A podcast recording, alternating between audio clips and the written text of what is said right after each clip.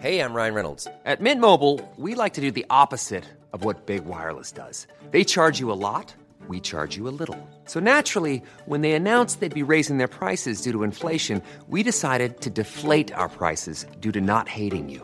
That's right. We're cutting the price of Mint Unlimited from $30 a month to just $15 a month. Give it a try at mintmobile.com slash switch. $45 upfront for three months plus taxes and fees. Promo rate for new customers for limited time. Unlimited more than 40 gigabytes per month. Slows. Full terms at mintmobile.com.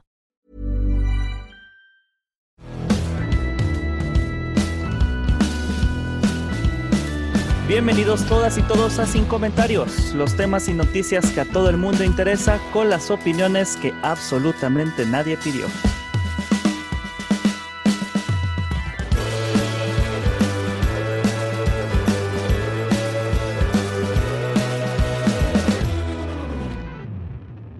Bienvenidos todos a Sin Comentarios, el grupo de autoayuda que no tiene psicólogo, entonces no sabemos qué también vaya a hacer para su salud mental. Eh, hoy tenemos un episodio especial, como siempre estoy aquí con, con Ángel, pero tenemos a nada más y nada menos que José Antonio Crespo. Bienvenido a nuestro programa de hoy. ¿Qué tal? Con mucho gusto. Quizás ustedes, generaciones jóvenes, no sepan quién, quién es José Antonio Crespo, pero fue una de las personas claves en el voto nulo. ¿De qué año fue? ¿Qué elecciones? Fue en 2009, básicamente. Hace ya más de, o sea, más de 10 años, 12 años, vamos. El presidente era Felipe Calderón en ese momento. ¿Y contra quién eran las elecciones ese año? Las elecciones fueron intermedias, fue la elección legislativa. Había otras, como va a ser en este año, para gobernador o para congresos locales, pero se renovaba la Cámara de Diputados. Y de ahí surgió justamente este movimiento, esta inquietud del voto nulo. ¿Podrías explicarnos? Porque hay, hay mucha confusión entre cuál es la diferencia entre un voto nulo y un abstencionismo. ¿Cuáles son las implicaciones? Claro, en el abstencionismo simplemente no te presentas a las urnas y las razones del abstencionismo son muchas y muy variadas, no siempre es la misma razón. Yo en ese momento de pronto ya me había desencantado básicamente de todos los partidos y dije, pues, si no, no quiero votar por ningún partido, no tengo que votar a fuerza por alguno, ninguno me convence en este momento. Y entonces simplemente lo que yo empecé a decir fue, pero en lugar de abstenerme, en lugar de simplemente no ir a la urna, ¿por qué no mejor voy y anulo el voto? Porque el voto nulo se contabiliza aparte y yo decía, es una forma de protestarle a los partidos más visiblemente de que no estamos conformes con lo que están haciendo, o que queremos mayor participación ciudadana, mayor injerencia. Y entonces yo empecé a convocar, eh, aunque habían otros grupos que salieron por otro lado y sin que nos pusiéramos de acuerdo, ¿eh? por varios lados, en varios estados. O sea, fue un hartazgo general. Sí, había un, en muchos ciudadanos había ya un hartazgo, una falta de representación, ningún partido te representaba en ese momento. Yo simplemente lo que dije es, aquellos que no quieran votar por ningún partido, porque ninguno les convence, en lugar de simplemente no ir a la urna, vayan y anulen el voto, porque eso en la medida en que seamos muchos, va a mandar un mensaje a los partidos de que hay un sector importante de la población, de la ciudadanía, que no está conforme con lo que está pasando con ninguno de ellos. No es en favor de uno y en contra de otro, ahí votas por un partido el que te convence. Y entonces se generó ahí un debate muy interesante, que de hecho yo creo que no es porque haya participado yo en ese movimiento, pero creo que esas elecciones, el debate central fue eso, el voto nulo, qué sentido tenía, los partidos todos reaccionaron en contra, todos, y nos empezaron a criticar a los que estábamos en ese movimiento, porque decían, no, ¿qué les pasa? Eso es antidemocrático. Incluso se llegó a decir que era ilegal, pero ¿El no. voto nulo? No. Sí, que era ilegal este, y antidemocrático. Y decía, no, porque de hecho desde hace muchos años en la boleta existe la posibilidad de poner un candidato no registrado, que muchos ponían a Cantinflas, muchos ponían al Chavo Sí. del Ocho, y ese se anula. Es decir, sí estaba previsto y permitido por la ley el que anularas de esa manera el voto. Pero si tú tachabas toda la boleta, ese se anula el voto y se cuentan por separado. Entonces yo decía, si en lugar de que haya un, por decir algo, 60% de abstención, que eso es lo que más o menos prevalece en las elecciones intermedias, 60%, alrededor de. O sea, si en vez de un 60% de abstención, que no dice nada de la abstención, porque las razones de la abstención son múltiples, ¿qué tal que de ese 60, qué tal que un 10, 15 o 20% va a las urnas y anula el voto? Ese va a ser un mensaje mucho, mucho más directo y va a ser mucho más ruido, aunque tampoco tenga ninguna repercusión legal. ¿No hay ninguna repercusión legal del voto nulo? En México no, en otros países sí, pero aquí no. Entonces yo decía, me decían, oye, pero eso no tiene ningún efecto legal. Yo decía, exacto, pero político sí, porque si ves que hay un voto nulo del 15 o 20%, por decir algo, pues es un mensajote a los partidos de que muchísima gente no está de acuerdo con ellos y decidió ir a la urna a expresarlo en lugar de quedarse en su casa. ¿Por qué? Porque la abstención puede, hay muchos motivos, decía yo. Por ejemplo, pues mucha gente que francamente no está interesada en la política. Ustedes deben de conocer a gente que dice, mira, yo de política nada, no me interesa. Y eso es muy distinto que alguien que sí está interesado en la política y que ningún partido le convence y quiere mandar un mensaje a los partidos. Es distinto. O gente que dice, no, yo no fui a votar porque mi credencial se me perdió.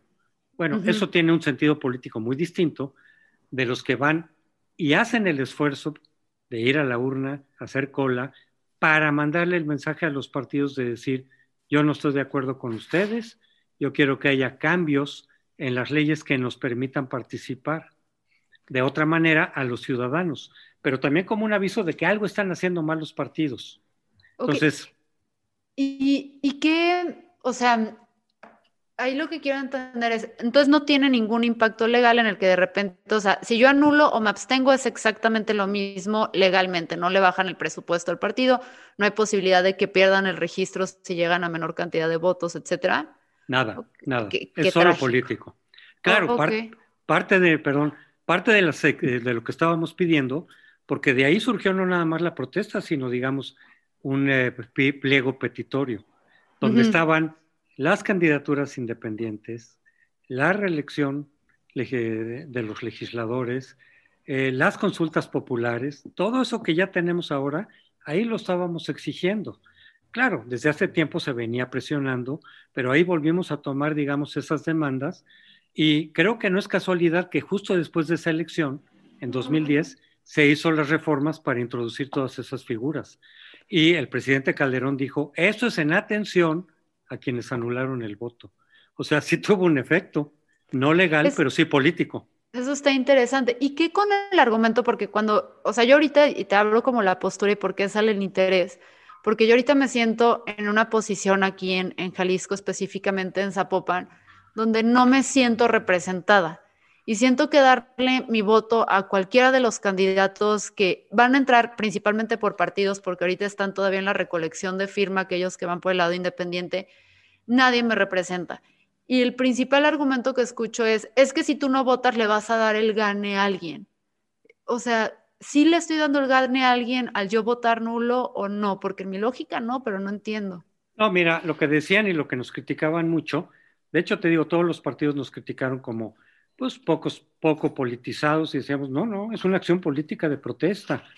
El IFE llegó a decir, yo me peleé incluso con el presidente del IFE en ese momento. Bienvenido al grupo, aquí nos peleamos con A quien yo lo conocía, pero de todas maneras entramos en una polémica, porque él llegó a decir que era ilegal. Yo le dije, oye, no, perdón, revisa la ley, no es ilegal, está planteado por la propia ley, pero bueno, se nos vinieron encima, que era antidemocrático, etcétera, pero muchos decían los más enojados eran los del PRD, porque decían esos votos que nos estás quitando a nosotros y vas a favorecer al PRI.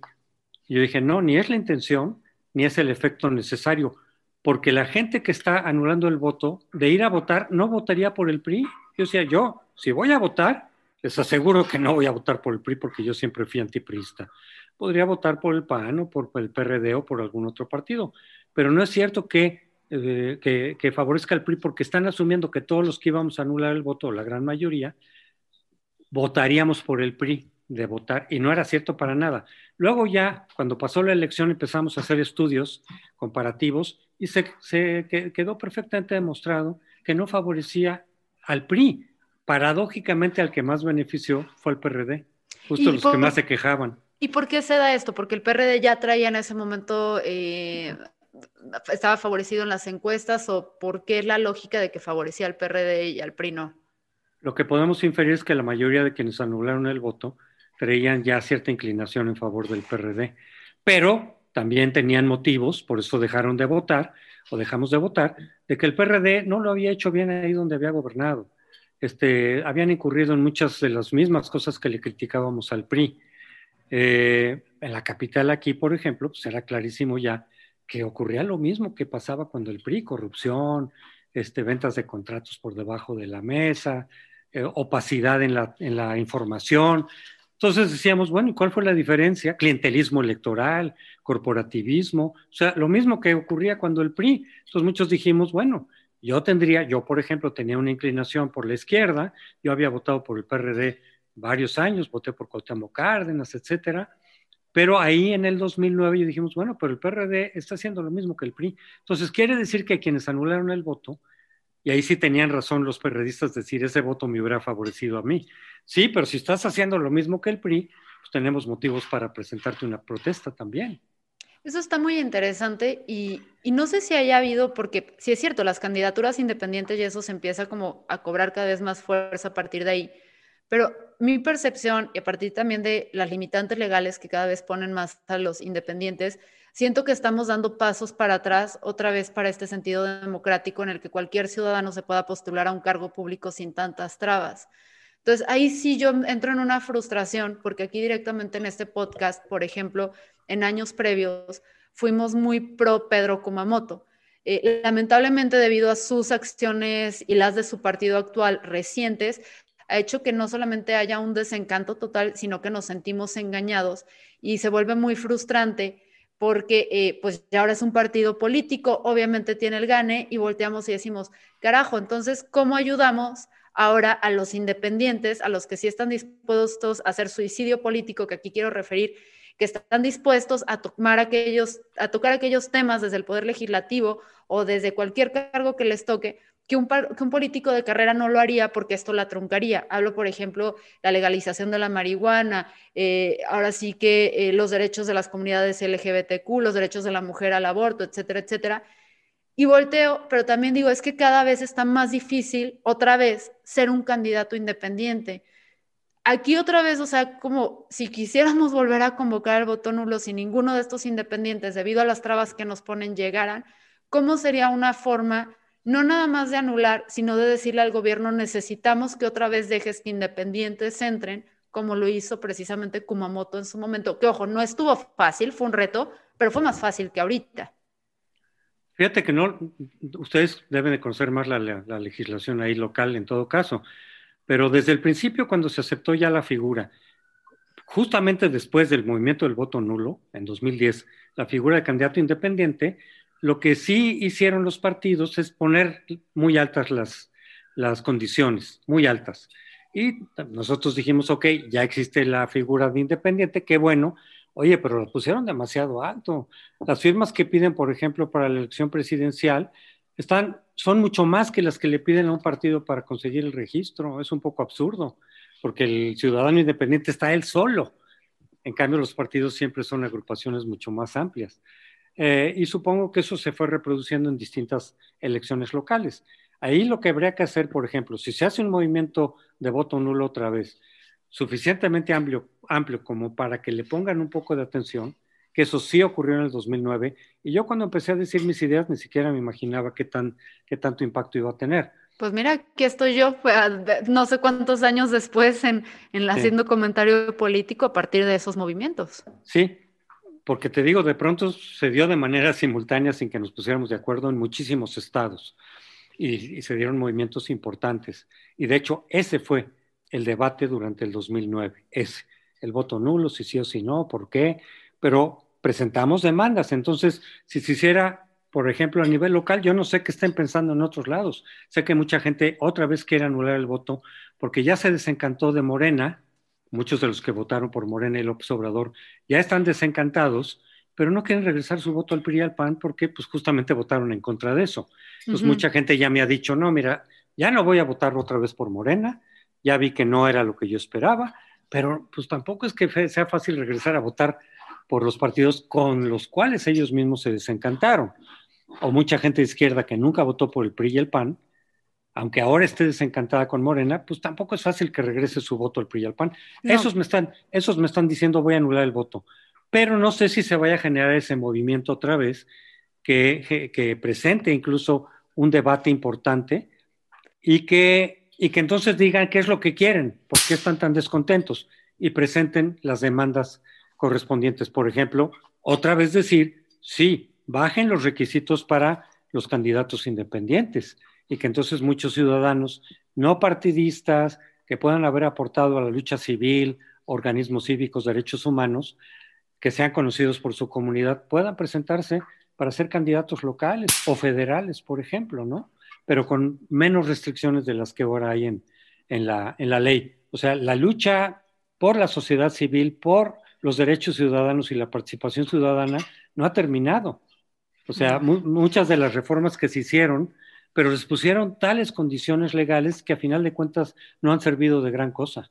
Pues sí, es como te dejo jugar, pero tienes que cumplir estos requisitos que es, ajá, o sea, pues es lo mismo que no me dejes jugar, son total y absolutamente inaccesibles. O sea, aquí ahorita líderes de, comunidad y eso, si quisieran salir, pues requieres eh, brigadistas, eh, requieres presupuesto, requieres cubrir mucho terreno y de repente se vuelve eh, poco viable que chance alguien que sí entiende muy bien a su distrito y su comunidad, si no tiene esta red de contactos o no simpatiza con la Cámara de Empresarios o no tiene contactos en medio, pues es muy poco probable que lo alcances, porque aquí en Jalisco, eh, cuando Pedro Kumamoto alcanzó en sus... Y pongo el ejemplo de Pedro Kumamoto porque fue el, ejemplo más público que hemos tenido y de los más públicos en México. En las dos ocasiones que sí lograron recolectar las firmas, fue un esfuerzo cardíaco que todo el mundo tuvo que meter las manos y eso que él tenía mucha palanca política, entonces sí se vuelve frustrante. Ahora, si, por ejemplo, si llegáramos y hacemos voto nulo, eh, se convoca a través de diferentes personas porque creen, etcétera, eh, y aún así los políticos nos ignoraran, tenemos otros recursos para exigir que estos, estas reglas se bajen, porque luego parece ridículo, no es como un catch-22. O sea, para yo poder cambiar la legislación, tengo que ser parte del juego, pero para ser parte del juego, la legislación tiene que cambiar y esto no. No sé si hay algún eh, loophole ahí que como ciudadanos nos podamos poner de acuerdo, chance y no para estas elecciones, porque ya estamos pues, a muy poquitos meses, pero para las siguientes, pensar a futuro, porque o sea, miren chicos, sé que la mayoría de ustedes cuando fue este voto nulo probablemente no estaban ni en la secundaria, pero el tiempo se ve en friega, ¿eh? Sí, mira, no, no, hay más que seguirle. Mira, muchas de estas reformas que te digo que finalmente se concretaron en 2010, las veníamos persiguiendo desde muchos años atrás, lo de la reelección legislativa, eh, para que los ciudadanos puedan influir sobre si un diputado se queda o no se queda, para que lo pueda evaluar de manera más eficaz. Este, lo de las eh, consultas ciudadanas, etcétera, veníamos de mucho tiempo atrás insistiendo y insistiendo. Eh, hay muchas leyes que finalmente se han logrado a partir del esfuerzo ciudadano. Por ejemplo, lo de transparencia que se, se metió en el 2002 bajo el gobierno de Fox, fueron grupos ciudadanos los que se organizaron, los que presionaron. El propio Fox no estaba tan de acuerdo con meter una, un instituto de transparencia que fue el IFAI, fueron grupos de ciudadanos, de académicos, de medios de comunicación que insistieron y lograron sacarlo adelante. La ley 3 de 3, que obliga, también fueron ciudadanos. Entonces, no queda más que seguirse organizando, movilizando, este, acudir a los medios, hablar con los partidos cuando se pueda, y en algún momento se pueden generar las condiciones para que se incorporen esas nuevas leyes. Y a ver si a ti te creen, porque muchos de la audiencia no nos creen cuando les digo, es que hay que ejercer presión, dicen, pero sí, no puede haber el cambio, no hay legal, no hay nada, ¿por qué te van a tomar en serio los políticos? ¿Por qué los políticos toman en serio a los ciudadanos cuando se coordinan a veces ni siquiera de una forma jerárquica y estructurada, sino que es espontánea y tienen múltiples líderes? ¿Por qué los políticos voltean y dicen, a esto sí le tengo que poner atención? Porque fuimos muchos. Te digo, yo cuando empecé a hablar de eso en mis columnas, y yo dije, yo voy a hacer esto y simplemente recomiendo a los ciudadanos que si están en mi misma situación, en los que ningún partido los convence, pues no tienen que votar a fuerza, como decían muchos, por el menos malo. A lo mejor a veces hay condiciones que sí lo ameritan, ¿eh? pero cada quien lo decide. Yo a final de cuentas no es que les dijera, no, no votes por tal o cual partido. Yo les decía, si están convencidos por un partido, pues voten por ese partido, si están convencidos. Pero aquellos que no estén convencidos, mejor voten nulo, porque eso va a hacer más ruido. Y lo que pasa es que mucha gente de pronto estuvo en esa situación, que digo, salieron muchos grupos, tanto que obligaron a los partidos a voltear y ver las cosas efectivamente este, como un, pues una advertencia de los ciudadanos. Entonces, el debate, todo ese proceso electoral se centró en el voto nulo y entonces nos tuvieron que tomar en cuenta. Y eso es interesante porque la forma en la que yo lo veo es que, em, a ver, en las campañas uno no se pelea los votos del que ya está decidido. El que ya nació en familia priista y es priista y ha votado PRI toda su vida, no importa, o sea, que baje la Virgen y le diga, querido, vota por el pan, porque la Virgen diría, vota por el pan, este, no importa que eso suceda, diría, me vale, yo soy priista porque hueso colorado. Las elecciones se juegan con, el, con los votos que están no definidos, o sea, quienes estamos dispuestos a cambiar, los denominados switchers. Em, entonces, si de repente nosotros le decimos a los políticos, lo que me estás ofreciendo no es suficiente, veámoslo como el matrimonio. Uno no se casa con el menos peor que encuentra porque va a ser una, un matrimonio muy infeliz. Te tienes que encontrar la opción. Entonces, si nosotros decimos, tus opciones no me son suficientes, tráeme algo mejor, entonces existe la posibilidad de que los partidos digan, ahí hay un bonche de switchers, que si yo le traigo una mejor opción, puede que gane estas elecciones. Entonces, estamos haciendo que el nivel de nuestros políticos se eleve a la altura de lo que merecemos y exigimos de ellos. ¿Estaría en lo correcto si llego a asumir que ese es el motivo real, que quieren nuestros votos y saben que no se los vamos a dar si no se elevan a la altura? Sí, porque efectivamente, como te digo, sí, cuando, cuando es un movimiento ya bastante amplio, sí les preocupa a los partidos. Y por eso es que en 2009 todos, todos en automático se fueron a condenar el movimiento todos, no hubo ninguno que dijera, bueno, hay que oírlos por lo menos, bueno, esto refleja algo. Hubo algunos que otros políticos que sí lo decían, pero como partidos ninguno, todos nos condenaban. Pero al mismo tiempo, precisamente porque les preocupó la dimensión del movimiento, a final de cuentas en algunos estados hubo, por ejemplo en Puebla y en el Distrito Federal, 13% de voto nulo. No e, Eso está cañón. Sí, no era poca cosa, ¿eh? No, no sé si se sigue aplicando, según yo, con que tengas, si un partido no alcanza el 2%, pierde el registro, ¿no? Pero no tiene que ver con, sí, 3%, A nivel federal es 3%, pero no tiene que ver con el voto nulo. No tiene que ver, o sea, no, ¿cómo funciona ese 3%? De los votos efectivos. De los votos efectivos, ah, ahí el nulo no entra. O sea, si realmente quieres sacar un partido de la jugada, entonces sí tendrías que votar por un contrincante, ¿no? No, la eficacia del voto nulo, y así lo decía yo en ese entonces, es en la medida en que sean muchos. Fue 13% y llamó, pero además 13% en algunas ciudades o estados. En Puebla, en la Ciudad de México, en Nuevo León hubo un movimiento importante. Los tapatíos, ¿cómo nos portamos ese Ya no me acuerdo, fíjate, no me acuerdo.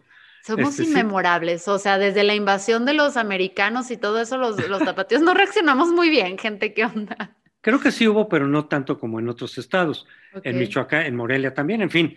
Pero eh, en la medida en que sean muchos, es que sí llaman la atención y entonces sí pueden incidir. Eso es lo que ocurrió en el 2009.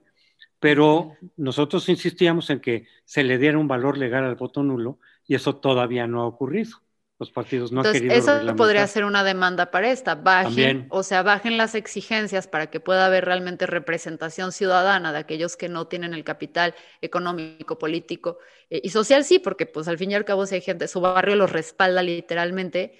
Eh, pero también que el voto nulo empieza a tener un impacto que puede ser desde distribución de presupuestos, permanencia de los partidos políticos, etcétera.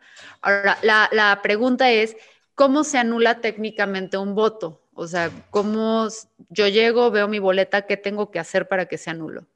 Tacharlo por completo, así, en toda la boleta, para que no se le vaya a adjudicar a ningún partido.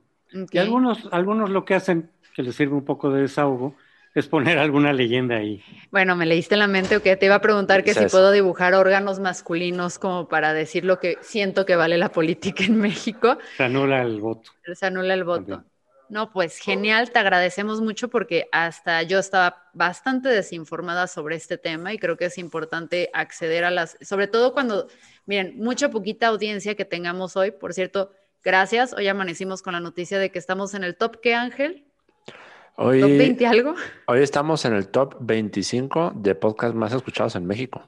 Entonces les queremos agradecer mucho esto porque un proyecto eh, con, una mujer de entrada, la tenemos difícil acá, eh, desde Guadalajara y que realmente busca acceder a, personas como José Crespo, que yo sé que la gran mayoría de ustedes no lo conocen. Usen Google, entiendan la calidad de invitados que les estamos trayendo acá. Te quiero agradecer mucho porque este es un espacio precisamente para aprender todos juntos, tomar decisiones más informadas. Em, y pues sé que, sé que eres una persona muy solicitada e importante. Eh, y Ángel, ¿tienes una pregunta? José, yo tengo una duda hablando, antes de que nos despidamos así rápidamente, hablando del voto nulo. ¿Qué papel va a jugar en el voto nulo en un tipo de votación que es bastante nueva y nos saca mucho de onda? Las encuestas ciudadanas.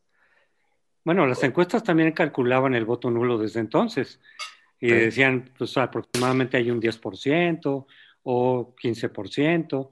Eh, igual, a veces se equivocan, ¿no? Pero cuando, cuando surgió ya el movimiento del voto nulo, las encuestas nunca preguntaban eso, pero lo incorporaron en sus preguntas para calcular más o menos cuánta gente estaba pensando en eso en ese momento. Entonces, pues de pronto las encuestas pueden también preguntar eso. Creo que formulé mal mi duda. En las encuestas que manda hacer el gobierno, por ejemplo, con lo del aeropuerto, o sea, las, las encuestas que hace. Ah, las consultas. Las, consultas ciudadanas. Bueno, las consultas. las consultas que ha hecho el observador no tienen ningún valor representativo. Son a modo, son en un segmento muy chiquito de la ciudadanía, lo manejan ellos mismos, no hay vigilancia. Esas simplemente sirven para justificar una decisión que ya tomó López Obrador. No tienen ningún valor legal, pero le sirven para justificar políticamente sus decisiones. Las consultas que sí tienen validez, precisamente a raíz de esa reforma del 2010, que en parte impulsó el movimiento del voto nulo, son las constitucionales, como la que está proponiendo ahora y ya se aprobó, de si se va a revisar a los presidentes, de si se quiere juzgar a los presidentes o no, los expresidentes, esa sí va a tener un valor legal, eh, pero va a ser hasta después, va a ser hasta el 22. Ok, te tendremos que tener otra vez el siguiente año aquí, entonces, para que nos vuelvas a explicar. Bueno, y no sé si a la audiencia le surgen más dudas, eh, les recomiendo mucho que sigan a José Antonio en Twitter, es jcrespo1, les vamos a compartir la arroba en la descripción del video pero además de ser un analista político, es un gran historiador. Entonces, por favor, échenle una revisada y acérquense a él. Y claro que nos encantaría volverte a tener si la audiencia tiene dudas, y tú nos lo permites, para seguir hablando de estas cosas y no andar compartiendo información a lo idiota como quizás lo hice en el pasado. Con mucho gusto cuando gusten, ¿eh? Va, Pues Ángel, no sé si tengas otra duda. No, básicamente era esa, eh, porque eh, recuerdo que yo asistí a la consulta del, del, aeropuerto y lo que hice fue, sin saberlo, pues anular mi voto, ¿no? O sea, yo en esa boletita escribí, esto es una estupidez, mm. sin grande, grandote, y ese fue mi voto por el aeropuerto. De seguro dijo algo peor, no sé, pero como tú estás, te está comportando, porque notas cuando tenemos invitados respetables, todos así como, no, no sean groserías, no sí, nos ponemos muy respetuosos, muy educados. Ojalá y para la siguiente ya haya un poquito más de confianza sin, sin depreciar lo que pasa aquí. Te agradecemos mucho. Desde luego. Genial. Síganlo por favor en Twitter. ¿Estás en alguna otra red social o en alguno? ¿Tienes tu sitio web también? Que, que, no sé qué tan frecuente publiques ahí. Tengo este, el Facebook, estoy en Facebook también. Genial, para que lo sigan. Eh, te agradezco muchísimo tu tiempo y espero que podamos volver a hablar próximamente. Claro que sí, cuando gusten. Les mando un abrazo. Un fuerte abrazo. Chao.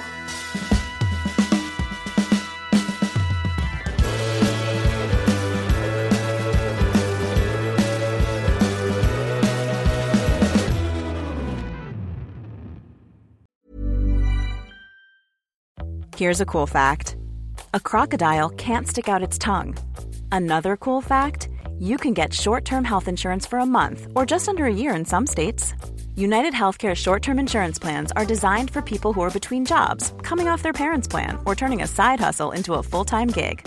Underwritten by Golden Rule Insurance Company, they offer flexible, budget friendly coverage with access to a nationwide network of doctors and hospitals. Get more cool facts about United Healthcare short term plans at uh1.com.